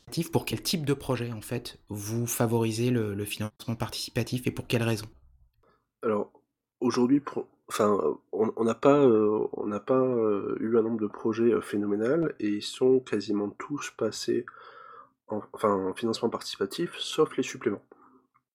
Par là, j'entends les suppléments de Ryutama, mais et en fait, je suis en train de dire une bêtise parce qu'ils étaient déjà en partie intégrés au, intégrés au financement de Ryutama. Aujourd'hui, concrètement, on a très peu d'intérêt à ne pas passer par le financement participatif. Il y a plusieurs raisons à cela. Euh, tout d'abord, c'est euh, bah, euh, ça, va, ça va rapporter beaucoup plus d'argent. Pour l'exemple de Ryutama, parce que c'était de la vente directe, en termes de bénéfices, un, exemplaire de Ryutama qui était vendu en souscription rapportait, me rapportait trois fois plus d'argent qu'un exemplaire qui était vendu en boutique. Donc avec 200, 200 euh, euh, exemplaires, euh, enfin 200 souscripteurs en fait, ça rendait le projet viable financièrement avant même sa sortie. Et c'est le cas pour la plupart des, crowdfunding qui marchent. Il faut voir qu'en jeu le, le, taux d'échec ou d'arrêt d'arrêt de crowdfunding est de l'ordre est inférieur à 2%, je crois là où il est d'un tiers le crowdfunding de façon générale. C'est très très rare que ça marche pas un crowdfunding en jeu de rôle. Mais euh, globalement, ben, ça, euh, ça amène de l'argent euh, avant, ça permet de, payer la plupart, enfin d'être sûr d'avoir l'argent de payer la plupart des, charges qui vont venir. On l'a évoqué tout à l'heure sur la difficulté à se lancer, à faire l'importance d'avoir des éditeurs qui, qui en fassent un métier, qui soient rémunérés pour cela. Euh, ça existait euh, déjà avant. Le seul truc, c'est que avant, pour que ça existait, c'est qu'il fallait que ces gens-là aient une somme pour se lancer, comme sur la, plupart des entreprises, que ce soit par un prêt bancaire, que ce soit, enfin, peu importe la façon, des économies, euh, peu importe. là, ça permet de se lancer beaucoup plus facilement parce que c'est à peu près évident qu'aujourd'hui, si on veut faire l'édition de jeu de rôle et qu'on va voir un banquier, on n'aura pas d'argent. Si on veut faire la distribution, peut-être, mais si on veut faire l'édition, non. Ou à moins d'avoir un projet, enfin, à moins de vouloir se lancer très très fort, très très vite mais ce qui n'est pas notre cas, nous on est à une échelle euh, euh, artisanale. quoi. L'autre, euh, l'autre aspect, c'est que ça, fait parler. ça fait parler. c'est, évident qu'aujourd'hui, les, les crowdfunding attirent l'attention. L'autre élément qui pour moi est très important, c'est que aujourd'hui, en fait, le marché du jeu de rôle en France, c'est le crowdfunding. Alors ça peut paraître bizarre de le dire comme ça, euh, on l'a tous euh, vu venir en se disant que c'était quelque chose qui était, euh, un, épiphénomène, quelque chose qu'on faisait sur le côté, quelque chose qu'on faisait de façon transitoire. Mais si on regarde les sommes en fait qui ont été... si on regarde le chiffre d'affaires du crowdfunding français sur les plateformes principales qui sont Ulule et BBE aujourd'hui, il est sans doute supérieur à ce qui se vend en boutique. Alors, euh, le la part, euh, la part éditeur du moins, et euh, donc ça, c'était déjà le cas l'année dernière et cette année, en fait, au bout de de 5 mois, je crois, on avait déjà dépassé le chiffre d'affaires de l'année dernière, qui était la plus grosse année en termes de chiffre d'affaires depuis les débuts du crowdfunding. Je parle que du jeu de rôle, hein, et que du jeu de rôle francophone. Enfin, il se pose plein de questions, ça a plein d'avantages, ça a plein d'inconvénients. Par exemple, dans les inconvénients, on peut se demander, euh, enfin, clairement, on se fout une pression tarée quand on fait du crowdfunding, que ce soit pendant la campagne ou après. Est-ce que ce sont des bonnes choses ou pas, c'est à voir. Est-ce que, euh, est-ce qu'on ne, comment dire, est-ce qu'on ne prend pas certains, risques par rapport à ce qu'on met dans les gammes ou pas? On peut se poser la question. Mais en termes d'outils de financement, c'est là. Euh, et, surtout, je pense qu'il faut vraiment qu'on revoie tous notre façon de, voir ce que c'est le crowdfunding, pas pour, pas pour être angéliste, pas pour dire euh, c'est trop bien, Mais parce que la question aujourd'hui, c'est plus pourquoi passer par le crowdfunding, c'est pourquoi ne pas passer par le crowdfunding. Mais en fait, si, je raisonne euh, purement économiquement, ce que, ce que tu disais, c'était que le crowdfunding permettait de, viabiliser un projet trois fois plus vite que si tu l'autofinançais, c'est-à-dire en l'imprimant, en l'envoyant en boutique. Parce que pour 200 euh, souscripteurs, ça fait comme si tu vendais 600 livres en boutique. Donc, ce que ça veut dire aujourd'hui, pourquoi le, crowdfunding, le financement participatif est si intéressant et si indispensable, c'est parce que sinon, les, produits ne verraient pas le jour tout court. Bah, c'est ça, oui. Il y a, ce côté-là déjà. Et puis en plus, bon, ça c'est une prise de parti qu'on a nous, mais nous, tout ce qui est sur le crowdfunding est dispo en boutique, quoi. Donc euh, nous, de toute façon, euh, les, euh, les, jeux ou les livres pour, pour sortir de l'auberge, de toute façon, tout sera disponible en boutique. Donc ça rejoint finalement un peu ce que je vous disais tout à l'heure quand je vous disais, ben moi j'ai pas de revenus, j'ai envie de faire ce métier. Et ben plutôt que d'aller faire un prêt une banque, ben je préfère passer par là, quoi. Je trouve ça plus sain. Et, et, et, je préfère que ben, le projet soit financé un peu avant. en plus, il y a une autre raison pour laquelle je trouve ça plus sain, c'est que là aussi de l'expérience de, la librairie, quand les éditeurs calibrent mal le nombre d'exemplaires à sortir, les livres ils partent au pilon, qu'on les détruit, c'est dommage pour plein de raisons. Et là aussi, c'est quand même une bonne manière de prendre la température d'un projet, parce que dans le cas précis de mener des parties de jeux de rôle, nous quand on a lancé ça, on a dit que ça marcherait jamais, qu'on allait allait se planter magistralement et que c'était une niche dans la niche et qu'on ferait pas grand chose avec ça quoi. Euh, bah il s'est euh, il s'est trouvé qu'on a tous été très très agréablement très très agréablement surpris et, euh, et du coup et eh ben qu'est-ce qu'on a fait? On a on a dû on a dû augmenter les tirages par rapport à ce qu'on avait prévu au départ. Puis du coup la réalité a été tout autre que les prévisions qu'on a qu'on a fait nous-mêmes ou que les autres ont pu faire pour nous donc euh, il y a quand même un côté euh, malgré tous les problèmes et les abus qu'il y a, il y a aussi ce côté, euh, ce côté sain sur des, sur des projets comme ça qui sont, qui sont un peu risqués ou quand on lance, ou quand on lance quelque chose et qu'on n'a pas, on pas forcément ben, d'apport soi, quoi. Ouais, c'est un point très important dont, dont parle Coralie, que j'ai oublié de dire tout à l'heure et, et vraiment sur lequel je voudrais insister, c'est que nous, notre vision du crowdfunding, c'est-à-dire qu'on ne fait pas du crowdfunding pour bypasser les boutiques, par exemple ou, tout autre euh, élément de la chaîne, on fait du crowdfunding pour être présent en boutique. Et que c'est pas du tout la même optique en fait. Dans les, euh, dans les, euh, les souscriptions qu'on a faites, en fait, à l'époque de Ryutama, il y a, y a eu un scénario qui a été fait de façon exclusive aux souscripteurs. Et ça m'a fait tellement chier, mais vraiment, de me dire, attends, alors au début je trouvais ça normal en fait, les gens souscrivent, ils ont, un petit bonus, mais je me suis dit, ok, quelqu'un qui découvre le truc sur le tard, qui est fan du jeu, et qui veut vraiment ce scénario-là, bah, je suis pas censé lui filer. Quelque part, le, le, crowdfunding est censé m'aider à, produire du contenu et à le, rendre disponible. Et là, en fait, il m'empêche de le rendre disponible. Et on voulait pas que ça se reproduise, donc du coup, on est parti du principe que ce qu'on ferait, ce serait euh, ce qu'on ferait en souscription, ce serait disponible ensuite par boutique et euh, de la façon générale, on rendrait disponible comme on pourrait. Et c'est un élément super important pour nous et dans notre façon de, voir cet outil-là, euh, qui est un outil donc de, financement, de, communication, etc. Et euh, cette, vision du, crowdfunding comme un espèce de, pont finalement à la fois vers les acheteurs mais aussi vers les boutiques, est-ce que vous pensez, alors évidemment vous pouvez pas répondre à la place des autres éditeurs, mais disons que cette position-là, vous la sentez plutôt comme quelque chose qui est partagé par d'autres éditeurs, euh, ou alors, euh, pour l'instant, c'est un, truc euh, qui est encore un petit peu naissant? Ben c'est difficile effectivement de répondre pour eux, mais aujourd'hui, si je me pose la question de quel intérêt faire un crowdfunding et ne pas sortir en boutique après, ben je vois pas de bonne raison quoi. Il y a toujours, il y a toujours intérêt, il y a toujours de toute façon intérêt à, sortir en boutique après quoi. Au pire, au pire, ça vous rapportera de, enfin, ça lui rapportera plus d'argent sur le projet. Donc aujourd'hui, je vois pas que quel intérêt on aurait à, complètement, à complètement les, euh, ouais, les bypasser, quoi. Je...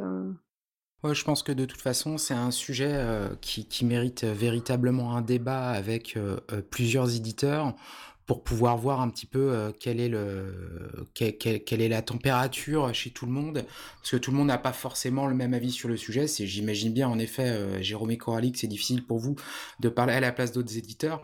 Vous, vous avez bien parlé de, de, la raison pour laquelle vous y recourez, et, euh, et je pense que ça, ça, ça, fait déjà bien le tour du sujet. Au moins déjà pour euh, Lapin Marteau. Et puis, euh, on profitera d'un futur radio rolliste probablement pour lancer un débat sur le sujet avec les éditeurs qui seront prêts à, s'exprimer sur le sujet. Vous prévoyez des armures de plate plus 1 et...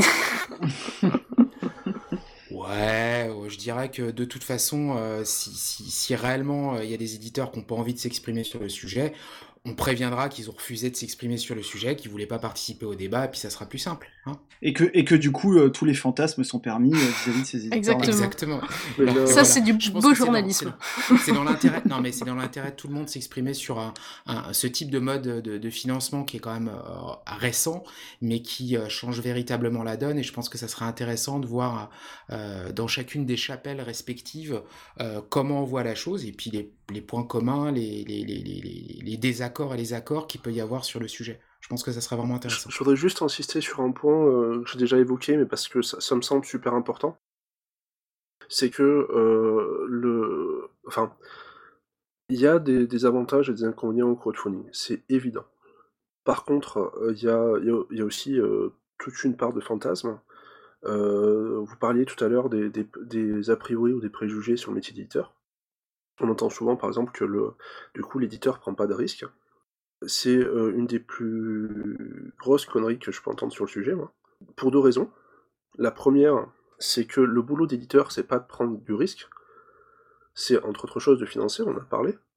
de la même façon que le boulot d'un, dire, d'un soldat, c'est pas de mourir en fait. Prendre ce risque, c'est un moyen d'atteindre l'objectif qui est le financement. Le boulot de l'éditeur, enfin on en a déjà parlé tout à l'heure, c'est de rendre la chose possible, c'est de produire, etc.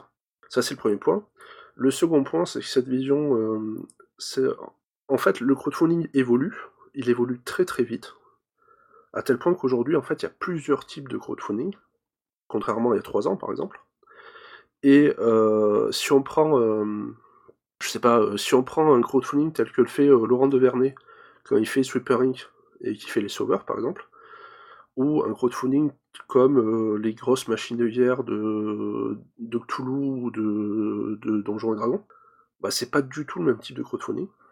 Et euh, derrière, on va avoir des, euh, des façons de les gérer qui vont être différentes. Et par exemple, en termes de risque, quand vous faites un crowdfunding aujourd'hui, que vous voulez être un, crowdfunding, on va dire, assez important, bah, vous êtes quasiment obligé de commencer à produire le jeu. Donc de commencer à engager des frais. Quand on parle de 97 ou 90% de projets qui sont financés dans le jeu de rôle, le risque n'est pas forcément énorme euh, sur le fait que le, projet soit pas financé par rapport au montant que vous affichez. Mais très souvent, le montant qu'on affiche, c'est pas le vrai coût du, pas le vrai coût du, euh, du projet. Donc très souvent, en fait, le risque, il est déjà pris en partie. Il est certes amoindri, mais vous avez déjà commencé à faire des frais, vous avez déjà commencé à bosser, etc. Il y a une autre contrainte qui est euh, qu'on va retrouver chez les éditeurs qui sont, euh, on va dire, dont c'est le métier à plein temps. Donc euh, bah, la, plupart des gros éditeurs et, les tarés comme nous, quoi. c'est que en fait, vous, le, truc le plus important, c'est que vous allez travailler pendant X semaines ou mois sur ce projet-là. Et ces X semaines ou mois, vous devez les rentabiliser. Sinon, bah, vous n'avez pas de rentrée, c'est aussi simple que ça, quoi. Et euh, avant d'avoir le crowdfunding qui soit présenté au public, pour qu'il soit attrayant, bah, très souvent, il y, a des, mois et des mois, enfin, il y a au moins des semaines de boulot dessus. Euh, on parlait de, mener des parties de jeu de rôle. Alors, on est en retard sur euh, le recueil numéro 2 et le recueil numéro 3. Par contre, le premier était quasiment bouclé, au moment où on a lancé la production. Euh, oui, il était, il était carrément en, relecture finale euh, au moment où vous avez lancé le, crowdfunding, si je me rappelle bien. On, fait oui de la tête. Ce que je veux dire par là, c'est que, admettons que ça se plante.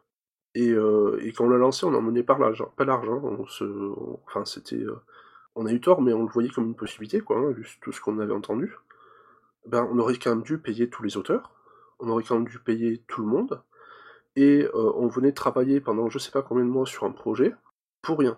Ce qui n'était pas une super façon de commencer notre association et, la boîte. Hein. Donc derrière, euh, se pose la question de suite, ok, mais comment on fait euh, Où sont les rentrées quoi? Puisque un projet qui va pas au bout, raison plus si on a des, frais dessus, quand on vit que de ça, parce que c'est un risque phénoménal quoi. Je sais, sais pas si c'est très clair ce que je raconte. Mais c'est, je me permets d'insister là-dessus parce que c'est, c'est comme, comme tout à l'heure quand je vous disais qu'aujourd'hui en termes de masse, le, le crowdfunding est devenu en fait l'essentiel du marché du jeu de rôle, point de vue édition. C'est des, choses en fait qu'on a tendance à ne pas voir et qui sont très importantes. Et, ce sont des choses, j'allais dire, que quel que soit l'éditeur euh, qui en parle, ce sont des choses euh, qui sont vraies pour tous les éditeurs, quoi. Qui sont plus ou moins importantes, qui vont, chez certains, euh, suffire pour qu'ils pour qu'ils portent des projets de façon... enfin, qu'ils aillent au financement participatif, pour d'autres, ça suffit pas, il n'y a pas de... indépendamment de ça, c'est une réalité concrète, quoi. Euh, sur la question du, euh, financement participatif, même si euh, vous, chez, chez Lapin Marteau, c'est peut-être quelque chose qui vous concerne moins directement, mais j'étais intéressé de vous entendre sur la question des, paliers, parce que tu disais tout à l'heure, Jérôme, que finalement le métier d'éditeur a assez peu changé avec l'introduction du financement participatif, mais cette question des paliers qui vont ajouter des choses ou qui vont transformer l'objet d'origine, etc., est-ce que euh, finalement ça, ça ajoute pas quand même euh, certains facteurs supplémentaires qu'il est nécessaire de prendre en compte? Alors juste sur ce point-là, je, voudrais euh, juste faire une petite parenthèse et puis je vais peut-être laisser Coralie répondre, c'est plus celle qui a géré cet aspect-là, mais tout à l'heure quand je disais que ça n'avait pas fondamentalement changé le, métier d'éditeur, je crois que je suis parti encore dans une digression, j'ai pas terminé ce que je voulais dire. En fait, l'idée, c'était que avec avec le fait que les crowdfunding se professionnalisent, avec le fait qu'on demande de plus en plus d'assurance que les projets soient finis, beaux, euh, tout ce que tu veux, euh, avant qu'ils soient lancés, avant même que les campagnes de financement soient lancées, donc très très en amont, du fait, euh, on, fait déjà une grosse partie des, une grosse partie du boulot d'édition, enfin d'éditeur, avant, avant même le financement en fait. Donc on retrouve pas mal de choses qui existaient déjà avant. Maintenant, euh, ma formulation était sans doute bancale parce que, parce que bien sûr ça change plein de choses, parce que. Euh, mais, euh, mais voilà, je vais dire, j'ai même pas les mots pour le dire, mais, mais c'est, il y a beaucoup de différences, il y a des différences fondamentales qui sont peut-être pas celles qu'on croit. C'est tout, il y a, enfin, je pense par exemple au secteur de la distribution, des choses comme ça. Je, laisse, je termine ma parenthèse et puis je laisse Coralie répondre. Sur, euh, sur les paliers aux auteurs, en fait, ben, euh, c'est vrai que ça pose une vraie question aussi, parce que sur le coup, on peut dire, tiens, pourquoi on a fait ça, alors que finalement, euh, le, bah, lui, l'acheteur, ça lui apporte rien de plus à lui, quoi. Alors là, tu parles de la question qu'on évoquait tout à l'heure, d'avoir un palier qui donne une plus grande rémunération aux auteurs. C'est ça. Donc quand on a pensé les paliers, déjà on s'est dit, on va essayer de pas pêcher par enthousiasme et pas de rajouter trop de contenu. On l'a fait un peu hein, sur, sur un des recueils. Euh, mais on va essayer de garder le, bah, ce qu'on avait convenu à la base, bah, déjà parce que le premier livre était déjà très très avancé et que euh, on avait envie de, de, maintenir le stade, on va dire, de production où il était sans, sans rajouter du contenu qui nous aurait fait prendre euh, encore, encore quelques semaines de boulot supplémentaire dessus. donc on a fait essentiellement des, des paliers pour améliorer ben, la forme, avoir un livre plus solide avec, avec une couverture cartonnée, ce, ce genre de choses. Et ensuite, ben, euh, en gros, bah oui, euh, aujourd'hui, ben moi clairement, les auteurs dans le jeu de rôle, euh, voilà, je pense qu'ils sont pas assez bien payés. Et, je pense la même chose des auteurs de romans. Et croyez-moi ou pas, j'essaye vraiment de, de, de, voir comment on peut penser le système, changer les choses pour que ça, pour que tout ça, ben, ça évolue dans le bon sens. Mais aujourd'hui, j'ai pas trouvé de solution miracle. Euh, donc effectivement, euh, c'était important pour nous qu'il y, ait, euh, cette rémunération augmentée sur les auteurs. Il y a beaucoup d'auteurs dans le livre. Je pense que quand on additionne les différentes rémunérations des auteurs, on arrive à un total de, droits d'auteur qui est vraiment pas, vraiment pas dégueulasse surtout en comparaison euh, d'autres projets euh, sur lesquels euh, sur lesquels j'ai travaillé.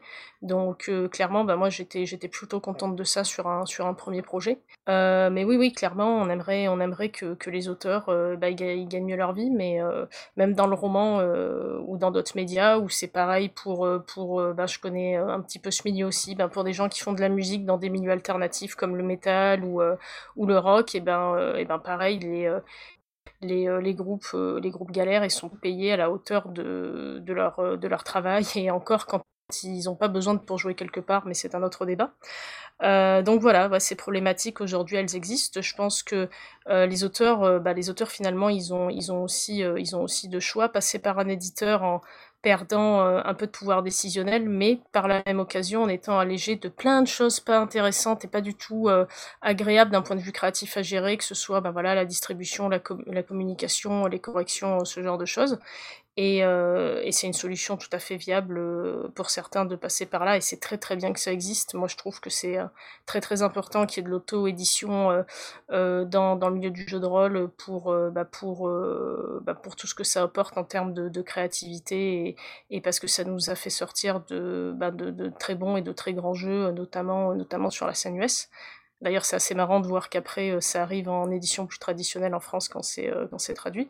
Et euh, voilà, et d'un autre côté, si euh, l'auteur qui veut, qui a pas du tout envie de s'embêter avec tout ce côté faire de la communication, faire parler du sur internet, faire des choses dans ce sens-là, euh, et ben voilà, il, peut effectivement passer par par l'éditeur et puis et puis voir prendre ces aspects-là en charge. Donc j'ai digressé un peu hein, par rapport à la question initiale à la question initiale sur, euh, sur le crowdfunding, mais, euh, mais euh, voilà, comme on n'en avait pas parlé tout à l'heure, ça, me semblait, ça me semblait important d'en parler, surtout ça explique effectivement les, le choix des paliers qu'on a fait, qui était voilà, ne pas se rajouter autour de contraintes au niveau du contenu pour pas que les projets deviennent ingérables ou prennent un retard phénoménal, et, et ben voilà, à notre petit niveau, essayer de faire en sorte que nos auteurs ben, gagnent, gagnent, un petit peu mieux, gagnent un petit peu mieux leur vie sur, sur ce projet-là. Pour bien comprendre, en fait, il faut, voir un peu l'historique de ce projet qui est, euh, assez particulier. C'est-à-dire que, euh, donc, et moi, euh, on s'intéresse un petit peu à tout ce qui est théorie rôliste, on va dire. Et on trouve que c'est un, manque, en fait, de notre loisir que de ne pas avoir de choses structurées à ce niveau-là. Alors, il y a plein de choses qui existent, hein, partout. Mais de la même façon qu'on manque de formation pour, on va dire, les métiers éditoriaux et l'orientation de jeu de rôle, euh, on, est dans une, euh, on est dans une situation où c'est un peu pareil euh, en termes théoriques, c'est-à-dire qu'on a plein de gens qui vont parler sur leur blog, sur leur site, enfin, peu importe où, sur, les forums, enfin, de, qui vont donner leur avis. Mais globalement, on ne sait pas trop à qui accorder la légitimité. Et tout le monde fait ça un peu avec les moyens du bord. Euh, c'est super intéressant de voir les gens de parler de, l'histoire du jeu de rôle, mais s'ils ont jamais lu euh, ODD par exemple, donc la première version de Donjons Dragon, des fois c'est un peu étrange. Et à côté, on peut pas l'exiger quand on voit le prix que ça coûte que de se procurer ce genre de jeu. Donc il y a plein de trucs comme ça qui font que bah, c'est. Euh, enfin voilà, ça, ça, nous semblait intéressant d'avoir une collection d'outils théoriques. Et au départ, qu'on a voulu lancer ça, euh, on n'avait pas encore le projet de s'associer. Euh, très clairement, moi, l'idée, c'était que bah, je, fasse ça à perte, en fait. Et que ça sorte, on pensait euh, en sortir 500, et on pensait que bah, ça nous coûterait de l'argent. Et on, a, eu l'idée plus tard de, passer par le crowdfunding, c'est très bien passé. mais les auteurs avaient déjà accepté de bosser, et sans qu'on leur ait parlé de cette histoire de faire à perte ou pas, parce que quelque part ça les regarde pas, euh, on avait plein d'auteurs qui nous avaient, euh, qui nous avaient euh, proposé de pas être payés en fait. En disant, ben, quand je fais ça, certains faisaient de la recherche à côté, disant, ben, quand je fais ça pour la recherche, en fait, je paye pas. Enfin, on ne paye pas. Nous, on avait insisté pour que ce soit le cas, encore une fois, enfin, c'est des valeurs auxquelles on tient.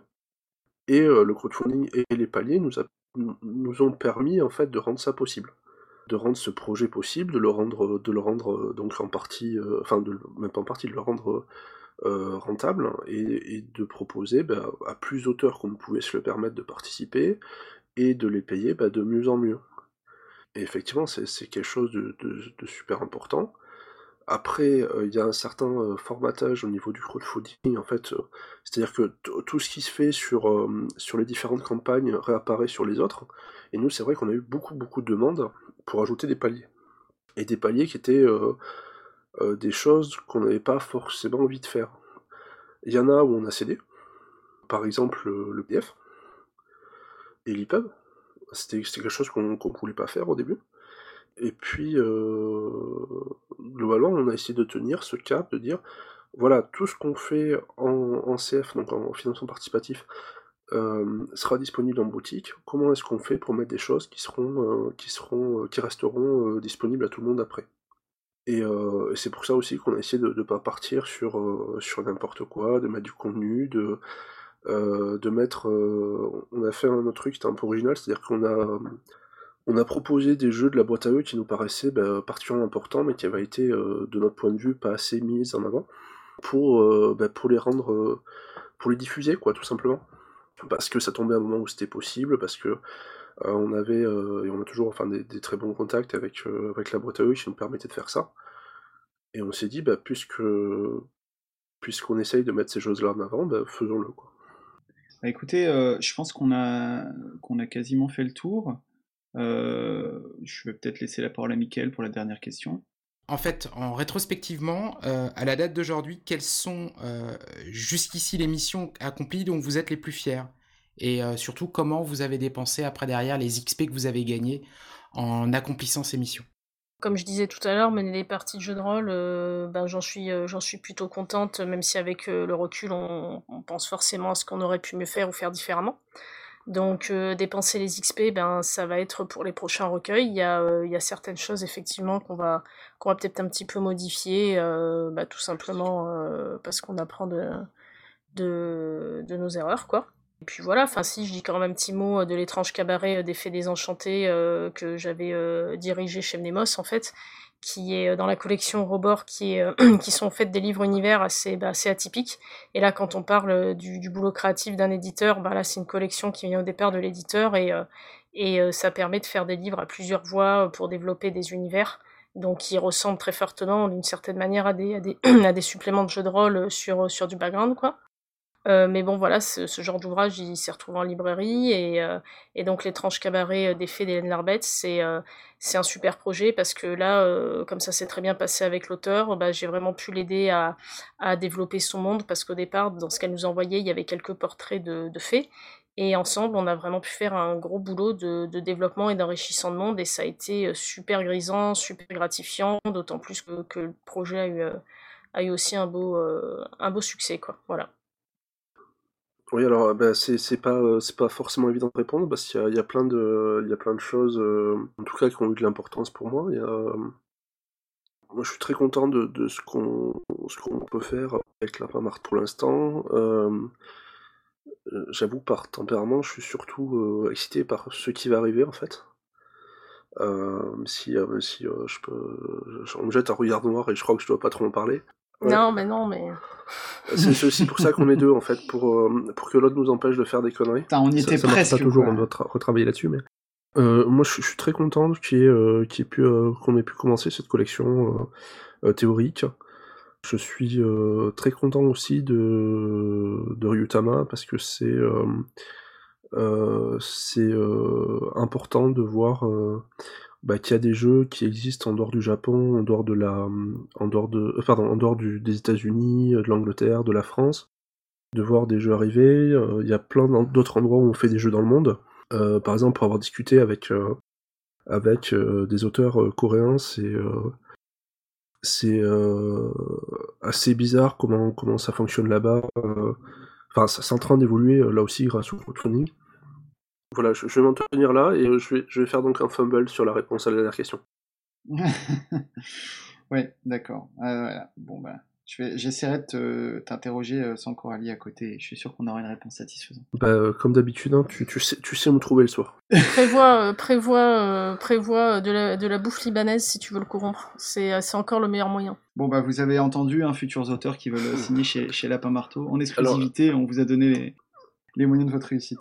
Chez Ben Jerry's, la cookie dough, ça marche super bien aussi. Très bien.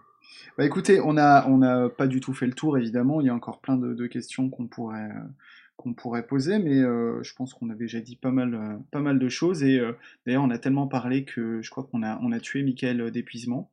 Yes.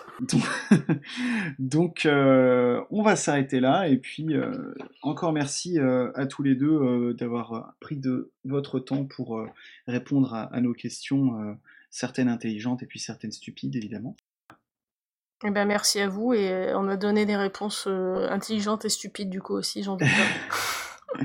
Bah merci à vous, parce que c'est pas forcément des choses qu'on a l'occasion d'évoquer souvent, on va dire, j'allais dire en public, mais voilà, dans des discussions évidemment, mais, euh, du coup, c'est bien, de pouvoir en parler ici, je pense.